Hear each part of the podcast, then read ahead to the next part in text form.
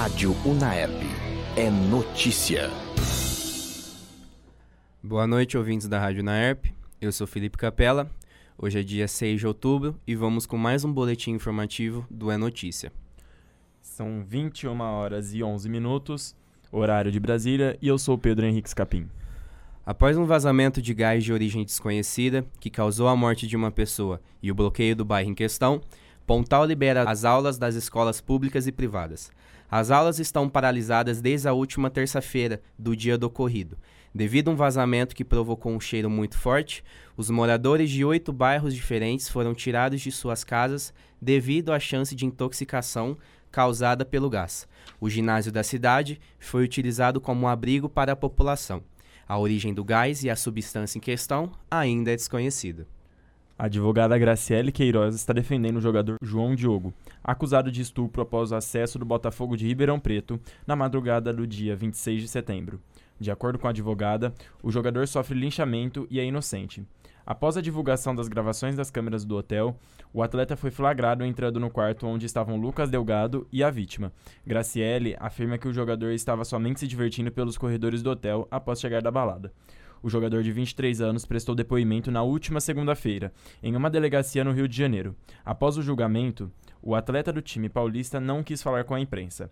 Ele é um dos três atletas que estão envolvidos na acusação de estupro e importunação sexual. A Polícia Federal, em parceria com a Receita Federal e o GUACO, realizou uma operação contra a sonegação de imposto e lavagem de dinheiro. Chamada de Operação Octopus, a ação continha 45 mandados de busca e 36 de prisão. A quadrilha em questão era conhecida por importar produtos de maneira ilegal e fazer lavagem de dinheiro. Durante a operação, foram apreendidos três carros de luxo. Dentro de um dos veículos, foi encontrado 200 mil reais em espécie, além de 250 mil dólares em criptomoedas. A, a, operação ocorreu em um condomínio da zona sul de Ribeirão Preto e nas cidades de Jaboticabal e Guatapará, terminando com 20 pessoas presas. Os suspeitos irão responder pelos crimes de lavagem de dinheiro, sonegação tributária, evasão de divisas, falsidade ideológica, descaminho e organização criminal.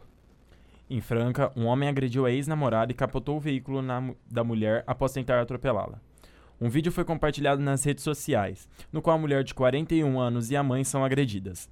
De acordo com as informações do boletim de ocorrência, a mulher teve um relacionamento por seis meses com o rapaz. Porém, há seis meses atrás a relação teve o término.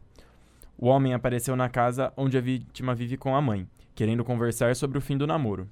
De acordo com a mulher, a própria recusou a conversar, pois tinha, pois tinha que levar a mãe no médico. Mesmo com o compromisso das duas, o homem entrou no veículo e insistiu na conversa, se negando a sair do veículo. A vítima parou o carro e concordou conversar com o homem, que teria passado a agredi-la com, com socos e chutes. Durante o ocorrido, a protetora saiu do veículo e tentou separá-los. As duas acabaram sendo agredidas pelo homem, que só parou de agredi-las após conseguir a chave do carro.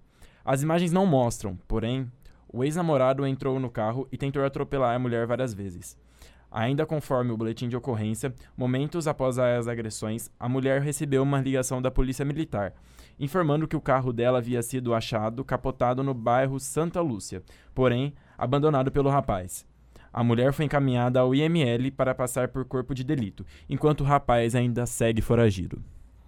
Após dois meses do início dos trabalhos, o censo 2022, feito pelo BGE, visitou menos de metade das residências estimadas na cidade de Ribeirão Preto e de Franca. Das mais de 490 mil residências que devem ser visitadas, apenas 213 mil foram, totalizando apenas 43,2% dos lares.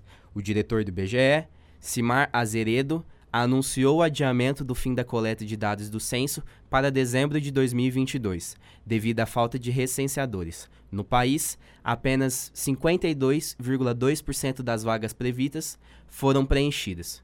Por hoje é só. Fiquem com a programação da Rádio Naerp.